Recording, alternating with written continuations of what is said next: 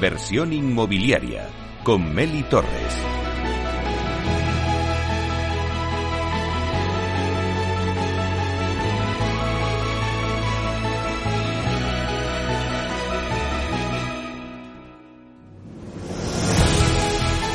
Bueno, pues hoy dedicamos la entrevista de la semana a Hernán San Pedro, que es director de Relaciones con Inversores y Comunicación Corporativa del AR España.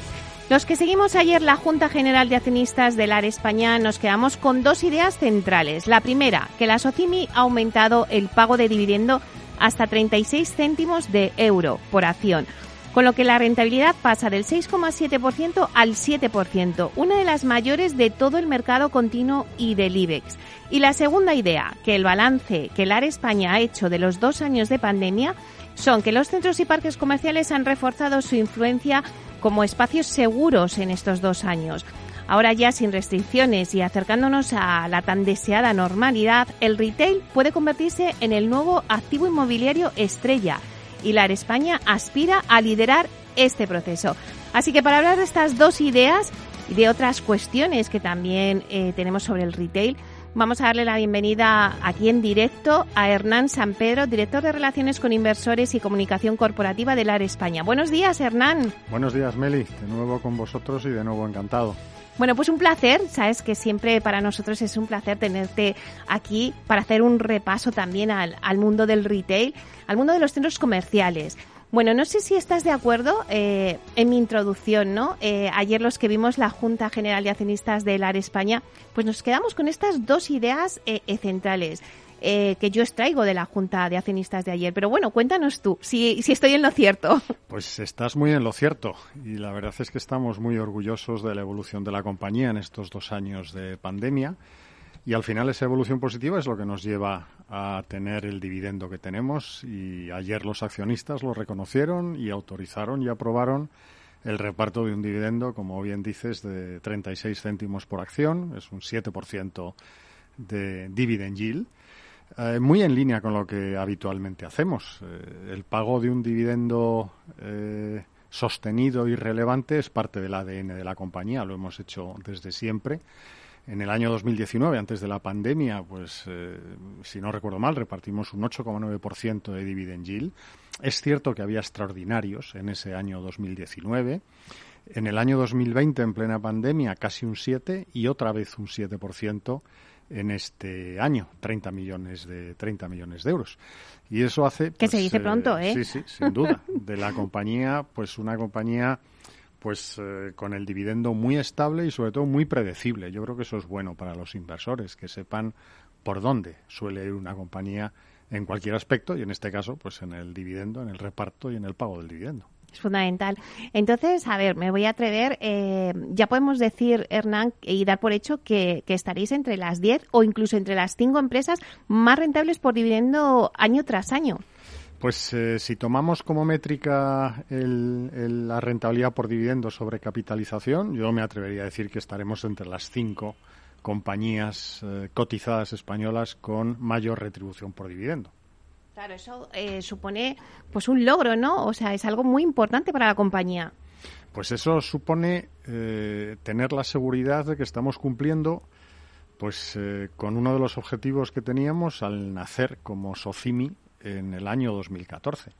Al final hay que recordar que una Socimi es una compañía ah, pues eh, eh, diseñada específicamente para que los inversores, tanto minoritarios como institucionales, eh, puedan invertir en inmobiliario y lo puedan hacer pues a partir de tickets pequeños o muy grandes, según sea su capacidad inversora. Y la seña de identidad de una SOCIMI pues debería ser como dice la ley, pues el reparto de prácticamente la totalidad de los beneficios a sus accionistas en forma de dividendo. Y así estamos cumpliendo desde 2014. Ya en 2014, eh, con solo seis meses o siete meses de actividad, pagamos unos céntimos y ya pues nos hemos ido hasta 2022, pues siendo, como decíamos, pues una de las cinco compañías con mejor retribución al accionista eh, en términos de rentabilidad por dividendo. Bueno, pues la verdad es que esas cifras eh, nos alegra compartirlas, pero además eh, también eh, otra de las cosas que suele pasar en las juntas, que no sé si estás de acuerdo conmigo, el discurso del presidente fue especialmente interesante. Me quedo sobre todo con las referencias a la estrategia sanitaria y financiera que la compañía ha desarrollado en estos dos años de pandemia. ¿Cómo ha actuado la España en estos dos años de pandemia y cuáles han sido sus principales logros?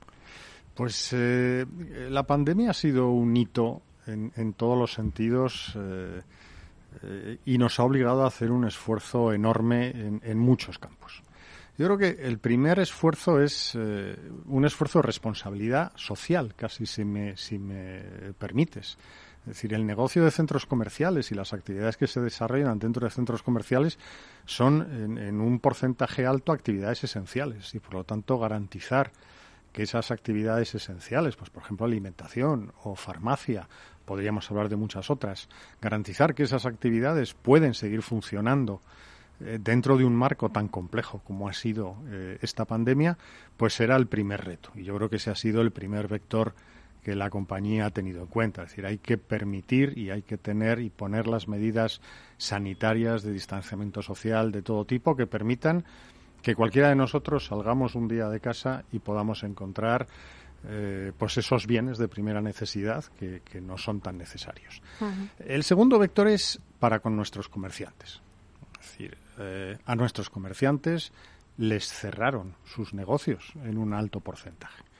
Y por lo tanto, pues eh, había que ser una compañía con un alto grado de comprensión, había que hablar con ellos, había que buscar soluciones y había que diseñar un marco en el cual pues las rentas que ellos nos pagan habitualmente pues se vieran moderadas o mm, eh, definidas de una forma diferente de tal forma que ellos pudieran eh, sobrevivir si me permites la expresión a todo este caos que la pandemia produjo. Y, la tercera eh, el tercero de los pilares pues es el negocio el propio negocio de la compañía pues ser capaces de implementar estrategias que nos permitieran abrir con la mayor celeridad el mayor número de metros cuadrados posibles y que nos permitiera pues absorber eh, de la mejor manera posible todo este impacto. Y al final esos tres vectores, el vector de ser responsables con nuestros clientes finales, el vector de ser responsables con nuestros comerciantes y el, y el vector de ser responsables con nuestros propios accionistas en el sentido de que el negocio se viera lo menos afectado posible, pues yo creo que se han cumplido y al final pues volvamos otra vez al dividendo. Eh, un buen dividendo al final es fruto de que todas esas cosas pues se han hecho bien. Si miramos un poquito ahora hacia adelante, ¿no? Después de pasar estos dos años de pandemia y lo que nos estás contando, Hernán, ¿ha llegado por fin el momento digamos, podemos decir estelar de los centros y parques comerciales, ¿cuáles van a ser sus principales fortalezas a corto y medio plazo? A ver, yo estoy convencido que sí. Vivimos eh, un entorno económico que hace que el negocio inmobiliario sea especialmente atractivo y no solamente como activo refugio, que suele ser el calificativo que siempre se le da, pues cuando hay una inflación alta o cuando el crecimiento económico es menor tiene mucho atractivo en términos de medio y largo plazo. Hemos visto cómo eh, las oficinas se han ido recuperando, hemos visto cómo el sector hotelero se ha ido recuperando, hemos visto cómo el negocio logístico, por ejemplo, pues saltaba prácticamente que, al estrellato dentro del mundo inmobiliario, hemos visto cómo se desarrollaban nuevas fórmulas en residencial, residencial para alquiler y otras muchas eh, fórmulas y estamos viendo ya cómo el negocio retail dentro del inmobiliario pues también se está recuperando. Pues primero empezó a recuperarse los supermercados. Pues nosotros mismos vendimos a principios del año 2021 una cartera de 24 supermercados ah, eh, con, casi un 25% de, de rentabilidad. Hemos visto cómo luego se han puesto de moda los centros, los parques comerciales, eh, una modalidad eh, eh, de, de, retail, de comercio retail, pues muy atractiva porque además pues cada uno tiene su propia salida a calle es, es, muy fácil implementar medidas sanitarias en ellos se han desarrollado extraordinariamente bien y ya estamos viendo transacciones de centros comerciales a unas yields que comienzan a ser interesantes. Nosotros estamos absolutamente convencidos de que en este año 2022 podemos encontrar muy buenas oportunidades dentro del retail eh, de centros y de, y de parques comerciales y, con esa idea estamos, estamos trabajando. Eh, ¿Se va a trasladar ese buen momento eh, a, la cotización de las compañías de retail y, a la rentabilidad por acción de esas compañías de retail? Pues a ver, yo casi tengo la obligación de decir que sí, pero claro, es como si me preguntas por mis hijos, tengo la obligación casi de decir que son los más guapos y los más listos. Así que acudamos a fuentes externas. A la compañía en estos momentos eh, la cubren 12 analistas independientes, ah, todos con recomendaciones positivas. Y, el consenso, la media de esos 12 analistas, pues dicen que tenemos un potencial de revalorización en términos de acción del 35%. Eh, con un precio objetivo medio de alrededor de siete euros y medio frente a los 5 euros a los que estamos cotizando. Es decir, que es una buena oportunidad. Estamos muy convencidos de que eh, vamos a empezar a ver recuperación en el sector retail. Lo vamos a ver en Europa. Hemos visto ya durante los últimos dos días algunos de los resultados de nuestros grandes peers europeos y todo apunta a que la recuperación es muy sólida. Así que si la recuperación es muy sólida en términos operativos, pues la recuperación también debería ser sólida en términos de, cotización. O sea que veremos por fin esa recuperación de, las acciones y nos has dejado entrever que es buen momento para invertir. Sin duda, si tú tienes una compañía que cotiza, por no hablar específicamente de la España, Meli, eh, pero si tú ves compañías, y esto les pasa a todas las compañías de retail en Europa, que están cotizando con un descuento eh, relevante, eh, pero que al mismo tiempo sus resultados operativos son muy sólidos, su balance y la fortaleza de la caja también es sólido y sus dividendos, su política de dividendo, pues es eh, fuerte, pues eso es lo mismo que decir bueno, bonito y barato. Así que, obviamente, es una oportunidad. ¿Cuáles son las características básicas que cabe exigir a estos activos top del retail? Pues depende mucho de los mercados eh, en los que uno se mueva. Yo ahí sí que necesariamente pues te tengo que contar un poco cuál es la fórmula que nosotros empleamos. Nosotros creemos que eh, un centro comercial se va a comportar bien si tiene eh, tres características. La primera es una característica de dimensión. Es decir, creemos que el retail moderno implica alrededor de 40.000 metros cuadrados. creemos que implica alrededor de un área de influencia eh, de 400.000 habitantes y creemos que es necesaria eh, un, número de visitas, necesario un número de visitas de alrededor de 4 millones de, de visitas al año. Es decir, que si tú tienes activos con esas tres características, 40.000 metros, 400.000 habitantes en su área y 4 millones de visitas, y eres un buen operador y sabes hacer las cosas bien, ese es el tipo de activo que creemos que va a funcionar mejor en el futuro. Esa es la primera característica, una característica de dimensión. La segunda característica es eh, una característica de innovación. Es decir, la integración, y lo hemos hablado muchas veces en tu programa, la integración entre el comercio físico hmm. y el comercio online es ya un hecho y el mundo del comercio va por ahí y por lo tanto pues eh, los operadores debemos adaptarnos a esa, a esa tendencia. Y, y por último, el tercer eh, vector es la experiencia. Eh, ya es difícil ver un cliente final que vaya a un centro, un parque comercial exclusivamente para comprar eh, eh, algo. Hmm. Es decir, son centros que reúnen características muy favorables para el contacto social, el entretenimiento, las experiencias, etcétera, etcétera.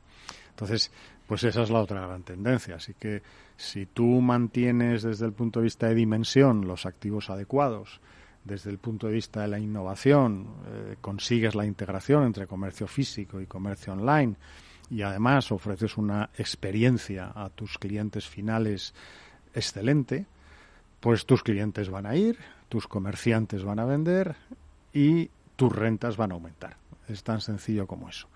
Hay un último eh, driver absolutamente necesario. Ah, todos los temas de sostenibilidad y medioambientales. Hoy en día pensar en un centro comercial que no tenga excelentes niveles de sostenibilidad, eh, excelentes niveles eh, eh, desde reducción de, emisiones hasta climatización, hasta ahorros energéticos, etcétera, etcétera, es impensable. Y de hecho, los estudios dicen que los activos que cumplen con esas características están en torno a 6-7% de mejor rendimiento que los otros. La sostenibilidad es clave, es clave. O sea, yo creo que estamos en el año de la sostenibilidad en 2022 y, por supuesto, también es clave en los centros comerciales, como no. Em, hay algo que has dicho, eh, Hernán, que me parece muy interesante. Siempre es verdad que estamos hablando sobre eh, esta dualidad que se está dando ya del comercio físico y el comercio online, que parecía que creíamos que la batalla lo iba a ganar el comercio online, pero nos hemos dado cuenta de que es necesaria la tienda física como escaparate y para socializarnos, como hemos dicho muchas veces. Pero en, dentro de esas tendencias que has dicho, has comentado la integración de estas dos modalidades, pero yo creo que ahora también está la integración logística. ¿no? Con todo el tema del e-commerce, o sea, ya se está integrando la logística dentro de los centros comerciales. Sin duda alguna. Y además, eh, cualquiera de nuestros eh, oyentes eh, que vaya a un centro comercial empieza a ver cosas desde muy sencillas hasta mucho más complejas. Por ejemplo, ah, pues todos nos hemos encontrado después de dejar el coche en el parking de un centro comercial y subir por las escaleras mecánicas, empezamos a encontrarnos con los armarios de Amazon o de otras marcas donde tú puedes recoger eh, aquello que has comprado por Internet. todos hemos devuelto o recogido algo comprado por eh, en comercio online eh, dentro de un centro comercial, es hmm. decir, el famoso click and collect. esas son cosas que se ven. hoy ya no es ninguna novedad que tú puedas hacer la compra online y tengas en el parking un área reservada para que vayas con tu coche y alguien abra tu maletero y te eh, meta en el maletero todo lo que has comprado. Son cosas con las que ya convivimos hmm. bien. Hay otras que se ven menos. Por ejemplo, cómo las grandes marcas aumentan superficie dentro de los centros comerciales, que a veces no se ve, porque necesitan eh, metros cuadrados eh, que les permita tener un eh, stock, almacén, devoluciones, etcétera, etcétera. vemos cómo áreas logísticas puras se ubican cerca de centros comerciales. Es decir, que efectivamente que la integración, que cuando hablábamos antes de tecnología y de innovación, hablábamos pues, pues que, por un lado tenías, lógicamente, la integración eh, online, offline, pero la integración logística es un hecho y es un hecho que va a ir a más. Y tiene necesariamente que ir a más porque los operadores de e-commerce, eh, como todas las compañías en este mundo, tienen sus fortalezas, pero también tienen sus debilidades. Y, el talón de Aquiles de los operadores eh, online es los costes. Es decir, lo que cuesta la última milla, lo que cuesta entregar en 24 horas. Todo eso, un centro comercial y, la integración entre lo físico y lo digital, y un centro comercial es perfecto para eso, aminora considerablemente los costes. Y por lo tanto, los grandes operadores online van a ir por ahí. Entonces, acabamos de abrir eh, eh, AliExpress, tienda física en Lago, en nuestro centro de, Sevilla. Como ejemplo de lo que podría ser ya no solo la integración, sino la convivencia física de los dos negocios. Claro, eh, bueno, pues es que al final yo creo que se está dando, ya no cabe esa estructura que teníamos de los centros comerciales, donde está la gran locomotora que era eh, pues un, centro de alimentación, luego también todos los equipamientos deportivos, eh, de ocio. Bueno, es que ahora ya en un centro comercial se está abriendo a nuevos servicios, ¿no? Hablamos de la logística, pero también pues temas de salud, de poner centros, o sea, estamos viendo que los centros comerciales ya se han reconvertido totalmente. Pues fíjate, yo más que hablar de reconversión, eh, hablaría de evolución. Es decir, cuando tu negocio está tan mm. pegado al cliente final, eh, tan pegado al consumo, pues tu negocio tiene que evolucionar eh, en paralelo a las nuevas necesidades de los clientes finales. Hace 40 años, ¿quién pagaba con tarjeta de crédito en un supermercado? Pues nadie. Mm, en muy poco tiempo casi todo el mundo. Hmm. Hoy, pues ya no te quiero ni contar la cantidad de, medios que puedes usar. Puedes hacerlo con el reloj, puedes hacerlo con el teléfono, hmm. puedes hacerlo con un montón de, cosas. Si hace 40 años nos hubieran preguntado, eh, ¿estaría usted dispuesto a pagar su compra en un supermercado con su reloj? Pues probablemente nos hubieran mirado diciendo, pues, eh, en fin, se, se, ha vuelto loca esta persona que me está contando esto. Y, y por lo tanto, esa evolución que se ha producido desde siempre y el sector de los centros comerciales ha sido un ejemplo de evolución muy rápida en paralelo a las necesidades de los mm. clientes finales, la seguimos viendo con lo que tú dices. Eh, hoy vemos una óptica en un centro comercial y no nos sorprende a nadie. Eh, empezamos a ver ya pues temas eh, de salud dental, empezamos a ver y vamos a ver muchas otras cosas. Centros de Cruz Roja también. Claro, efectivamente. Es decir, al final esto, eh, yo creo, no creo que al sector del retail eh, haya pasado por reconversión. Lo que sí que creo firmemente es que lo que ha tenido es un proceso de evolución constante y, y además muy efectiva desde prácticamente el mismo momento en el que el mundo de los centros comerciales hace 50 años pues empezó a, a aparecer. Y, veremos muchas más cosas. Y vamos a ver espacios de coworking y vamos a ver. Eh, perdona que ponga otra vez el ejemplo del lago en Sevilla. Es el, activo que construimos hace o que inauguramos hace tres años. Concesionarios de automóviles. Hmm. Concesionarios de automóviles, que ya se decía hace tiempo y ahora llegará. Sí, sí, y no concesionarios en el parking, o sea, concesionarios en medio del, del, del centro comercial. Ay, Hernán, es que se nos acaba el tiempo, pero es que pasaría toda la mañana. Pero bueno, así dejas cosas para, para otra próxima entrevista. Muchísimas gracias por estar aquí, Hernán San Pedro, director de Relaciones con Inversores y Comunicación Corporativa del AR España. Le hemos hecho un repaso al retail. Fenomenal, encantado Meli. Cuando queráis ya sabéis que nos gusta mucho venir a vuestra casa. Hasta pronto. Adiós.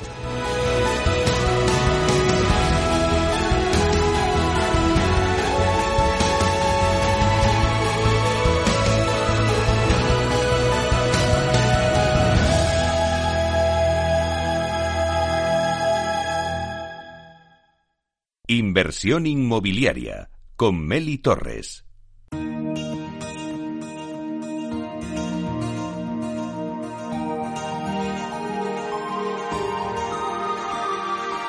En nuestra sección La Vía Sostenible con Vía Ágora os contamos la transformación de la vivienda del futuro enfocada en una construcción sostenible como pilar principal.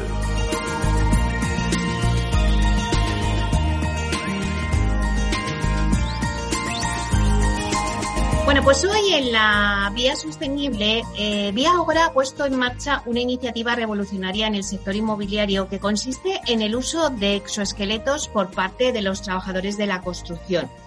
Con esta tecnología, la compañía pretende liderar la transformación del mercado inmobiliario, mejorando la salud y el confort de sus trabajadores y facilitando la incorporación de la mujer a las labores constructivas. En definitiva, un proyecto que mantiene a la compañía en la vanguardia, ya que siempre apuesta por la incorporación de los últimos avances tecnológicos.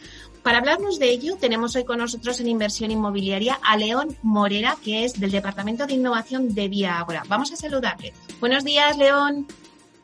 Buenos días, Meli. Bueno, pues encantado de que estés aquí con nosotros para poner un poco en antecedentes a nuestros oyentes cuál ha sido el motivo por el que Vía Agora comenzó a estudiar la implantación de exoesqueletos en el sector inmobiliario. Bueno, como muchos de los oyentes habrán detectado, nuestra sociedad experimenta una clara tendencia hacia una vigilancia cada vez mayor de lo que es la seguridad y salud de los trabajadores. De este modo, a día de hoy disponemos de un marco normativo muy potente en todo lo referido a la prevención de riesgos laborales y a la vigilancia de la salud y esto es especialmente palpable en el sector de la edificación. A pesar de ello, hemos detectado que existen algunas carencias a nivel sectorial y creemos que no se está haciendo todo lo posible para elevar el confort y la salud de los trabajadores. Nos referimos, por ejemplo, a lo que son las lesiones y trastornos articulares o musculares, cuya aparición es quizá más lenta y gradual. Para aquellos que no los conozcan, los exoesqueletos son dispositivos mecánicos ergonómicos que van acoplados a ciertas partes del cuerpo de los trabajadores. Su misión es reducir el esfuerzo físico asociado a la realización de ciertas tareas y esta reducción eh, de esfuerzo se consigue gracias a una redistribución de las cargas y también gracias a la intervención de actuadores mecánicos, que pueden funcionar con o sin utilización de fuentes de energía externa. Las primeras aplicaciones de los exoesqueletos surgieron sobre todo en torno a la medicina y la rehabilitación de pacientes, pero casi al mismo tiempo aparecieron exoesqueletos diseñados con fines militares o también para mejorar el confort de los trabajadores en los entornos industriales y de las fábricas. Sin embargo, eh, cuando en Viagora comenzamos a plantear este estudio, no encontramos antecedentes de uso de estos dispositivos en la edificación, y es cuando nos propusimos liderar la implantación de los exoesqueletos en nuestro campo. Bueno, es una palabra que ya empezamos ¿no? a familiarizarnos con ella, exoesqueletos, pero ¿en qué fase se encuentra, León, ahora mismo el estudio? Pues antes de comenzar la prueba de los equipos en obra, en, en Viagora realizamos un estudio de mercado de los diferentes modelos de exoesqueleto que estaban disponibles. Y tuvimos la suerte de encontrar un proveedor español eh, que disponía de tres modelos que podían plantearse para el entorno de la construcción. Con los equipos concretos ya identificados, eh, realizamos un primer informe teórico de evaluación de los puestos de trabajo, para lo cual contamos con la ayuda de IPSA, que es una empresa que está más especializada en, cuestiones de prevención de riesgos laborales. En este primer informe, eh, lo que se identificaron fueron las características esenciales de los equipos o de exoesqueletos seleccionados y se preseleccionaron una serie de oficios y tareas de la construcción en las que cabe prescribir los diferentes tipos de modelos estudiados. Tras el informe teórico, en marzo arrancamos con lo que es la fase de pruebas e implantación en obra. Y esto concretamente lo iniciamos en la promoción que Viagora tiene en Valdebebas. Durante las pruebas, los operarios se colocan el exoesqueleto para realizar sus labores habituales y nosotros, junto con IPSA, realizamos un seguimiento, un análisis y valoración del desempeño de estos trabajos, contando, por supuesto, también con las impresiones o sensaciones de los propios trabajadores al utilizar estos equipos. Bueno, pues qué bueno que ya en esa promoción vuestra de Vía Agora en Valdebebas estéis haciendo las pruebas ¿no? de esos exoesqueletos. Y dentro de todos los puestos de trabajo presentes en la construcción, León, ¿qué oficios o tareas habéis seleccionado para esta primera implantación? Sí, la verdad es que el, estudio teórico inicial propuso un listado muy extenso de tareas y oficios en los que prescribir o probar los equipos y lo que hemos hecho ha sido adaptar ese listado a lo que era la planificación de la obra que estaba en marcha en Valdebebas. Eh, por concretar, eh, en primer lugar, el exoesqueleto de brazos, que lo que hace es sujetar la parte de, digamos, del tríceps, bíceps y que reduce sobre todo el esfuerzo de hombros en las tareas que se realizan con brazos elevados, se ha prescrito para instaladores de ventilación y climatización y también para los electricistas cuando están trabajando sobre las bandejas elevadas en altura. Por otro lado, eh, hemos probado dos exoesqueletos de refuerzo lumbar que lo que hacen es ayudar a la manipulación de cargas y a la realización de tareas en posición reclinada y también a lo que es el movimiento de flexión lumbar. Concretamente, el primero de los exoesqueletos lumbares consta de un mecanismo pasivo que ayuda al movimiento de flexión mientras que el segundo, que, lo denominamos soft o ligero, consta únicamente de un conjunto de bandas elásticas y cinchas, de manera que se pesa menos y es mucho más fácil adaptable al movimiento del trabajador. El modelo soft lo hemos probado en el oficio de albañilería, eh, concretamente la labor de levantamiento de tabiquería con ladrillo y mortero, mientras que el modelo lumbar más pesado lo han probado los pladuristas para su labor principal de manipulación y colocación de montantes y de placas verticales. Queda pendiente realizar la prueba de los equipos lumbares eh, en fontaneros y calefactores, así como también en los montadores de fachada exterior, que es una fachada que en nuestra promoción de Valdebebas es de tipo industrializado. ¿Y cuáles han sido las primeras impresiones de los trabajadores al utilizar ya estos equipos? Bueno, por encima de todo, lo que más nos ha llamado la atención es eh, la gran acogida por parte de los trabajadores. Eh, la verdad es que han valorado muy positivamente esta iniciativa por parte de Viagora eh, por estar orientada a, la mejora de su salud y de su confort durante, durante el horario de trabajo. Además, la mayoría de ellos tenían muy presentes lo que son las limitaciones derivadas de, las lesiones, eh, las lesiones cumulativas, y la verdad es que estaban muy interesados en probar los equipos. Eh, bueno, en este sentido, la verdad que quiero aprovechar también para agradecerles a todos los trabajadores y operarios su buena predisposición para colaborar en este estudio, porque sin ellos no hubiera sido posible eh, comenzar a extraer conclusiones y, empezar esta fase de implantación. La verdad es que los operarios han, recibido, han percibido que los exoesqueletos les han ayudado a realizar eh, las tareas específicas para las que estaban prescritos. Por ejemplo, en el modelo de brazos, destaca por ser muy útil en, aquellas jornadas de trabajo en las que se concentran muchos trabajos en altura, aunque quizá es menos útil en jornadas en las que eh, las tareas son, digamos, de gran diversidad y no son eh, todas en altura, como puede ser también descarga de camiones o trabajos eh, en cuanto a los modelos lumbares, el modelo pesado rígido mejora notablemente la postura al agacharse, aunque quizá resta movilidad en ciertas operaciones, como por ejemplo la utilización de una escalera de mano pero el modelo lumbar ligero eh, se postula como el más indicado dentro de los oficios probados, ya que permite una plena libertad de movimientos. Y entonces, León, ¿cuáles serían los próximos pasos previstos dentro de esta iniciativa? Pues actualmente estamos en la fase de implementación sobre los oficios en los que ya hemos podido realizar estas pruebas de acuerdo a la planificación de obras que teníamos en Valdebebas, pero nos queda pendiente también eh, realizar las pruebas sobre dos de los oficios más persistentes en, lo que es la fase inicial de estructura, como son el de ferrallista y el de encofrador, para lo cual nos vamos a emplazar a la próxima promoción de Viagora. Eh, paralelamente, tomaremos la decisión de invertir en la adquisición de nuevas unidades de exoesqueleto para poder extenderlas y ponerlas a disposición de los trabajadores.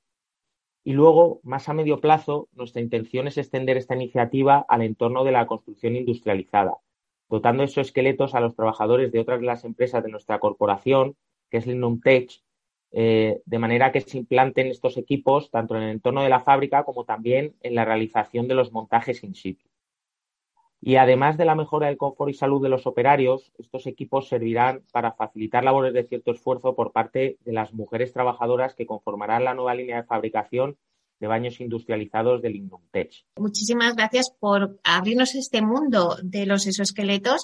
Eh, desde luego que, que Vía Agora siempre es una compañía en la vanguardia y siempre apuesta por la incorporación de los últimos avances tecnológicos. Así que muchísimas gracias, León Morera, del Departamento de Innovación de Vía Agora, por estar aquí. Un placer. Muchas gracias, Meli. Un placer para mí también.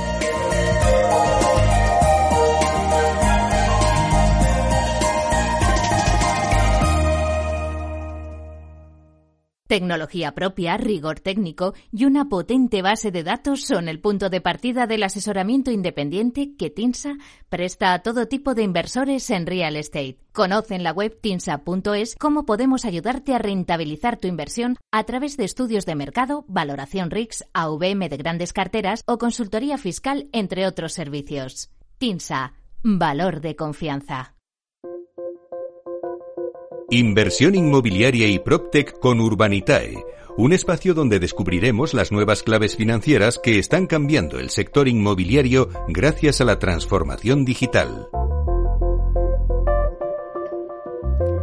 Bueno, pues en nuestro espacio inmobiliario y de PropTech con Urbanitae vamos a daros las nuevas claves financieras que están cambiando el sector inmobiliario gracias a la transformación digital. ¿Y quién mejor para contarnos qué se cuece en este sector que Diego Bestar, consejero delegado y fundador de Urbanita. Y vamos a darle la bienvenida. Buenos días, Diego. Buenos días, Meli. Un placer, como siempre, estar aquí con vosotros. Bueno, pues Diego, arrancamos hoy el programa con excelentes noticias para el PropTech. Eh, la verdad es que en apenas un lustro España ha pasado a tener 50 compañías a más de 500. La verdad es que esto eh, se refleja desde luego en la inversión que hay en el sector y que en 2021 alcanzó los 683 millones de euros según un informe de la consultora CB Richard Ellis. Bueno, pues háblanos un poquito, eh, Diego, de los resultados de este informe y hacia dónde avanza este sector en 2022. Pues sí, Meli, la verdad es que el, sector está creciendo muchísimo, además en este, en el PropTech específicamente, que no nos pasa en otros, en otros sectores de, innovación, como puede ser el FinTech o, las eh, Deep Technologies, ¿no? Como, pues el Deep Learning y todo esto. Pero en PropTech sí nos está pasando. Yo siempre digo, ¿no? Que en España pues nos ganan mucho en muchos ámbitos, pero en ladrillo y en construir, la verdad es que somos de los, de los mejorcitos, ¿no? Y se está viendo en el PropTech. En este caso, como comentas, ¿no? Pues eh, CBR ha hecho un estudio del sector en nuestro país y, como, has comentado al principio, ¿no? Pues hemos pasado de tener unas 50 PropTechs hace cinco años a más de 500, eh, convirtiéndonos además, convirtiéndose el PropTech en la segunda tipología de startups más, eh, que más inversión atrae. Eh, a nivel de inversión, esto es un dato que a mí me parece brutal, a nivel de inversión somos el segundo país del mundo en captar más inversión en el 2021 para el sector PropTech, ¿no? Es verdad que liderado principalmente por una gran inversión que tuvimos en, España a través de Clicalia, ¿no? que ha sido la más sonada sin duda. Eh, pero, pero incluso quitando Clicalia, seguimos ahí en, en, el top 5. O sea que, que, bueno, estamos de enhorabuena en, en España y en el PropTech. Y luego, pues el informe habla de, de, las distintas verticales y cómo está, en qué se está invirtiendo y qué se está desarrollando dentro del PropTech, ¿no? Eh, al final, pues el, desarrollo de este tipo de compañías ha tenido un comportamiento diferente dependiendo del sector inmobiliario. Eh, a nivel internacional, el, el PropTech está más basado en oficinas y en centros comerciales, pero en España la verdad es que eh, donde más hemos incidido en, nuestro sector de PropTech ha sido en, el sector residencial. Y luego el informe también hace referencia a la colaboración entre, entre que se está empezando a ver ¿no? bastante más activamente entre corporates, es decir, compañías tradicionales del sector inmobiliario y, las y las las nuevas las nuevas compañías digitales. Eh, claro, eh, Diego, ahora eh, cuando dices eso de las corporates se me viene a la cabeza, por ejemplo, la Artec, ¿no? Es un, buen ejemplo de eso. Sí, totalmente. O lo tenemos, por ejemplo, grupos como Merlin, Colonia, La Zora, que, ya están explorando vías de colaboración con distintas, distintas PropTechs y, y bueno, pues cogiendo todo el know-how tecnológico y aplicando el know-how tradicional y empresarial que tienen estas grandísimas empresas inmobiliarias. O sea que eh, la verdad es que está en eh, el sector está en una fase muy, muy sana y, vamos a ver pues mucho movimiento durante el 2022. No podría ser de otra manera después de un 2021 con un nivel de inversión como el que hemos visto. A lo mejor un buen ejemplo del avance del PropTech en España lo tenemos en compañías como Bribrock, que, además es que hemos hablado mucho de ella, ¿no? Eh, pisa el acelerador en nuestro país y además prepara su salto internacional, ¿no? Esta PropTech. Sí, sí, hemos hablado de BrickBro desde, desde hace ya tiempo. BrickBro es una empresa que lanzó en el 2019 y curiosamente es una empresa que ha hecho lo que en el mundo de la startup llamamos pivotar, ¿no? Pivotó en, el 2019 inició como una, como una plataforma de crowdfunding o, buscaba eh, levantar capital a través de inversores minoristas, como, como hacemos en Urbanitae, para comprar locales comerciales y, ponerlos en rentabilidad y al final vio que esa no era la, vía más adecuada para ellos y pivotaron y ahora mismo pues es básicamente una plataforma digital que conecta a propietarios de locales comerciales con, personas eh, que buscan comprar o alquilar eh, locales eh, que, estén generando alquileres, pero directamente inversores unitarios, ¿no? como puede ser, por ejemplo, un idealista, donde la gente entra para comprar pisos. Eh, y luego tiene un, componente que, yo creo que sí es algo, algo más innovador que, lo que hacen las demás, que es que en estos proyectos, ¿no? Ellos, tienen eh, o conectan los propietarios de los locales comerciales y le proponen a esos propietarios eh, el cambio de uso, la remodelación de, estos espacios, ¿no? Para convertirlos en, en, actividades que funcionan mejor en el día, en el día de hoy, ¿no? Como por ejemplo pueden ser los dark kitchens, dark stores, eh, incluso huertos urbanos, ¿no? Eh, aparte de, por ejemplo, pues viviendas u oficinas en, estos locales comerciales. Bueno, para quien no sepa muy bien de esta Proctec, vamos a dar algún dato. Es una Proctec de, de, Barcelona que está especializada, como has dicho, en la transacción de locales comerciales. Cuenta con 587 activos en su cartera y está valorado en 143 millones de euros la cartera y ha cerrado más de un centenar de operaciones valoradas en 27,1 millones de euros durante el primer trimestre. Eh, por las que ha ingresado un millón de euros. Eso es para dar unos datos porque así sabemos y cuantificamos, ¿no? Que a veces hablamos de Proctec y decimos, pero bueno, ¿y estos qué hacen? Sí, vale, pero ¿cuáles son sus cifras? Bueno, pues estas son las cifras. Por eso hablamos de esa inversión en Proctec. Em, también, mm, Diego, no podíamos dejar de hacer referencia a Med Capital Venture Fund, o sea, uno, que será el fondo de inversión más grande del sector Proctec, ¿no? Sí, de hecho nosotros tuvimos la suerte de, estar personalmente con, con, el equipo de Med Capital hace, hace escasas semanas y la verdad es que se están moviendo muy bien. Bueno, es una, es una firma de inversiones eh, alternativas que está lanzando un fondo para invertir en PropTech y, va a tener pues 25 eh, millones de euros específicamente para tomar pequeñas posiciones en, distintas compañías. ¿no? Em, al final, pues lo que estamos viendo es el apetito inversor de, de los inversores institucionales por, por tomar posición en, en, las nuevas tecnologías, en las nuevas iniciativas empresariales. Y, y, bueno, un poco al hilo de lo que veníamos hablando antes de la colaboración entre PropTechs y grandes corporates, pues esto también hace que, las, que los inversores institucionales pues eh, levanten la ceja como aquel que dicen y, y, digan, oye, vamos a tomar posiciones porque aquí se intuye que se, que se está moviendo la cosa, ¿no? Entonces, cuando, cuando un sector nuevo como puede ser el PropTech o otros como el FinTech se empieza a ver colaboraciones, se empieza a ver eh, pues la consolidación del mercado, se empieza a ver ya grandes cantidades de inversión, lo que empieza a oler en el mundo corporate de, de bueno, de, fondos de inversiones, aquí se vienen compras, se vienen fusiones, se viene lo que se llama M&A, ¿no? Y es un momento pues eh, muy atractivo para que estos fondos tomen posición e intenten sacar tajada de un, de un sector que, que, se está consolidando y que probablemente llega a una fase en la que ya empiezan a haber desinversiones y, y, recogida de ganancias. Claro, es que si nos hubiéramos planteado hace tiempo eh, que los fondos eh, podían invertir en Procter, ¿no? Ahora estamos hablando de MedCapital. También en alguna ocasión, Diego, hemos hablado eh, para mm, dar a nuestros oyentes un poco de la dimensión que está tomando el Procter de los unicornios que decíamos, que es unicornios, ¿no? Ya que tienen un peso, ¿no? Importante. Sí, unicornio es, es, curioso, ¿no? Porque la palabra unicornio, este, este, tipo de palabras para los nuestros sectores siempre, siempre se acuñan en Estados Unidos, ¿no? Que es de donde nacen la mayoría de las startups iniciales. Y el unicornio era un, un término que se utilizaba para definir a una startup que llega a tener una valoración de mil millones o más. Uh -huh. Claro, se decía unicornio porque un unicornio es un, un animal eh, mítico, ¿no? Que, que, no existe, pero que de vez en cuando dices, oye, hay un unicornio, esto es algo como muy raro, ¿no?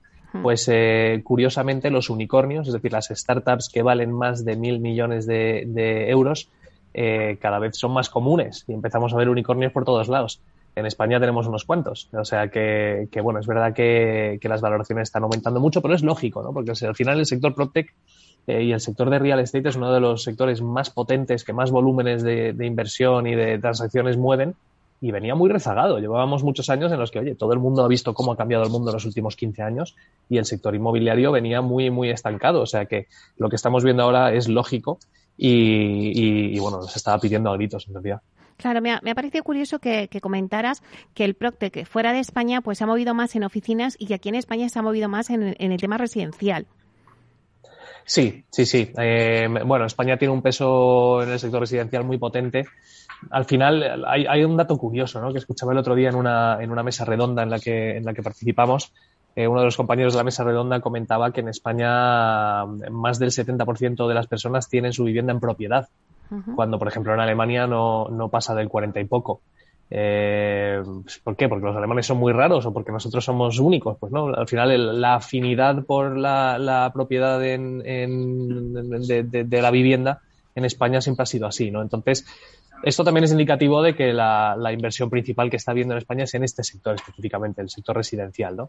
También es verdad que en España la crisis inmobiliaria que tuvimos hace ya, pues, 13, 14 años, ya no me acuerdo ni cuándo fue, pero hace ya mucho, 14 añitos más o menos, eh, se llevó por delante al tejido promotor casi, casi por completo, ¿no? Con lo cual ha habido muchísima demanda que se ha ido aplazando, aplazando, aplazando y, el sector residencial pues ha tenido mucha demanda y poca oferta en los últimos cuatro o cinco años. Con lo cual.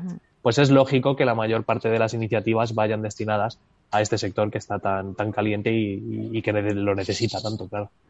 Bueno, ahora vamos a repasar ya la actualidad de, de Urbanitae. Bueno, cuéntanos, eh, ¿algún proyecto previsto de cara para las próximas semanas? Siempre pues tenéis cosas, así que venga, venga, cuéntanos. Pues te diré que probablemente ahora mismo, Meli, desde que llevamos hablando tú y yo, que ya es mucho tiempo, eh, probablemente sea el momento en el que más proyectos tenemos en, en cocina, como aquel que dice, ¿no? Eh, es verdad que este, este, mes hemos sacado muy poca cosa, pero como sabes, trabajamos mucho en, en, filtrar todos los proyectos y publicar solo lo mejor. Y de cara a, a mayo y a junio, pues tenemos, te diría, más de una decena de proyectos. Así que vamos a ir sacándolos según, según salgan del horno. Pero bueno, tenemos cosas en Vizcaya, tenemos un proyecto en Menorca que es un proyectazo, eh, tenemos un proyecto también de obra nueva residencial en Alicante, estamos viendo una cosa en Jerez, estamos viendo otra cosa en Estepona. Eh, bueno, la verdad es que pinta todo muy bien y, seguimos trabajando en el modelo de, de, rentas, de buscar activos que generen alquileres para que la gente pueda invertir pues con cantidades pequeñitas de dinero y recibir unos alquileres mensuales o trimestrales. Y estamos trabajando en un modelo de subastas que es chulísimo. Cuando lo tengamos montado te contaré. pero, pero estamos trabajando con un player súper importante en el sector que, que, probablemente vaya a diseñar un producto específico para Urbanitae y para que puedan invertir nuestros inversores en, activos subastados. Ah, qué bueno, qué bueno. Bueno, pues eso nos lo tienes que contar. Eh, haznos un repaso de cómo, de cómo fue también eh, la reciente liquidación del proyecto de, por ejemplo, de Pinares 1 en Cádiz y otro que teníais también en Ibiza. Pues mira, este mes hemos, eh, hemos liquidado, bueno, entre el mes pasado y este hemos liquidado cuatro proyectos. Eh, como comentas, eh, un proyecto que hicimos antes del COVID eh, en Cádiz, ahí en, Puerto Santa María, cerquita de Puerto Santa María. Otro en, en, Ibiza, en Calabadella, otro aquí en Madrid, en, la zona de Tetuán. y la verdad es que están, han, los resultados han sido buenísimos, Meli. La verdad es que en algún caso hemos tenido un retraso ligero de uno, dos, tres meses, eh, pero, pero los resultados a nivel de rentabilidades son iguales o mejores que los que esperábamos. Y, y, es verdad que los plazos, pues oye, la verdad es que cuando, cuando invertimos en, en, Pinares no teníamos pensado que iba a haber una pandemia global que retrasaría la, concesión de la licencia. Pero bueno, lo, lo, bueno de esto es que incluso cuando hay variaciones y hay, hay incertidumbres y hay cosas, por ejemplo, como una pandemia global que no podíamos tener previsto en el proyecto, aún así los proyectos han funcionado bien. Y eso lo que indica es que el subyacente, es decir, los fundamentales de la inversión, que es el activo inmobiliario que, vimos en su día y que estudiamos en su día, ha funcionado y ha seguido funcionando incluso con los vaivenes de precios de construcción, con los vaivenes de los parones globales por, el tema de la, de la pandemia. Eh, aún así están funcionando bien. Así que muy contentos. La verdad es que nuestros inversores también lo están. Han tenido rentabilidades superiores al 20% TIR de media. Eh, hemos devuelto ya 11 proyectos y, y, y la media de, de la TIR eh, de los proyectos que hemos devuelto, o sea, de la, de la rentabilidad anualizada, supera el 20%. Así que, por nuestra parte, muy contentos y espero que los inversores también lo estén. Uh -huh. Oye, Diego, y antes eh, has tocado y has dicho que estáis trabajando ya en buscar activos para, para vuestro negocio de rentas. Eh, ¿Cómo lo estás viendo? ¿Cómo estás viendo este negocio?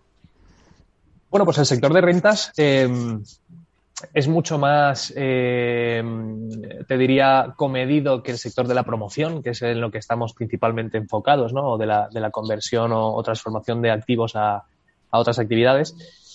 Eh, tiene su tiene su casuística, ¿no? Por ejemplo, pues tienes, es muy variado también. Tienes desde la opción Build to Rent, que es lo que habla todo el mundo desde hace ya dos añitos. Yo creo que estamos ya un poco hartos todos de, de hablar del Build to Rent, pero sigue teniendo mucho sentido, ¿no? O sea, comprar y promover un activo para no venderlo, sino ponerlo en alquiler y que te genere rentas, ¿no? Pues en ese sentido te puedes ir a rentabilidades que rondan el 10% neto para los inversores. Eh, entonces, bueno, pues es una de las vías, pero luego tienes otra vía totalmente opuesta, que no tiene nada que ver, que es, por ejemplo, pues oye, un local comercial en el centro de Madrid, o en el centro de Barcelona, o en el centro de una gran ciudad, prime, alquilado por una gran marca. O te puedes ir al otro extremo, oye, una nave industrial ocupada de temas logísticos eh, con un contrato de alquiler de Amazon a 15 años. Ese sería la carta de los Reyes Magos de cualquiera que invierta en logístico, ¿no? O sea, es muy variado, pero a la vez es más acotado, ¿no? No tienes temas de licencias de obras, no tienes temas de, oye, subida de, de, de materiales de construcción. Eh, entonces, bueno, es un, es un segmento distinto, muy demandado en nuestro, entre nuestros inversores. Eh, todo se ha dicho, hemos hecho algunas encuestas y más del 40% de nuestros inversores quieren invertir en activos como, como estos eh, al final es muy atractivo, ¿no? Oye, yo pongo un, un, poquito de dinero y tengo un pedacito de este local que me genera X euros todos los meses, ¿no? Uh -huh. Entonces, eh, bueno, la verdad es que estamos muy ilusionados con ello y buscando la mejor manera de estructurarlo. Al final, esto es cuestión de, de buscar eficiencias en la estructura y de, y de, buscar activos que estén bien. Como decías alguna vez, ¿no? Que, bueno, pues eh, poder ser eh, el dueño y que tú le alquilas a, de un trocito de, del que le alquilas al McDonald's, ¿no? O... Justo. O poder pasar por ahí y decir, mira, tú ves esa tienda de, de Apple Store en Sol, pues yo tengo un 0,5% de esa tienda, es mía. Sí, así es. Bueno, pues ese modelo de negocio que estáis trabajando ya nos iréis contando, como también nos contarás también el modelo de, de subastas, que me parece muy interesante lo que nos has dicho. Así que, pues, eh, bueno, te doy las gracias por haber hecho un repaso, ¿no?, al mundo del Proctec, que también en esta sección eh, solemos hacer, y luego también a los proyectos de Urbanita, y así que, pues esperando que nos cuentes más los proyectos. Diego. Muchas gracias, Meli. Un placer, como siempre, estar aquí y seguimos hablando. Ya te iré contando cómo van las cosas. Claro que sí. Hasta pronto. Chao. Chao.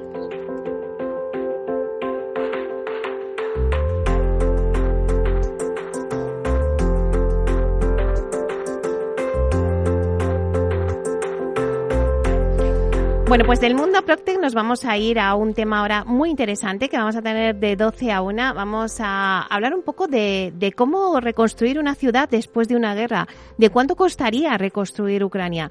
Y vamos a tener con nosotros a Julián Salcedo, que es doctor en economía y presidente en Foro de Economistas Inmobiliario, para que nos hable de esa parte económica. Y luego también tendremos la parte social con Natasha Ifegenjo, que es ucraniana y que nos va a contar también eh, su experiencia personal. Bye.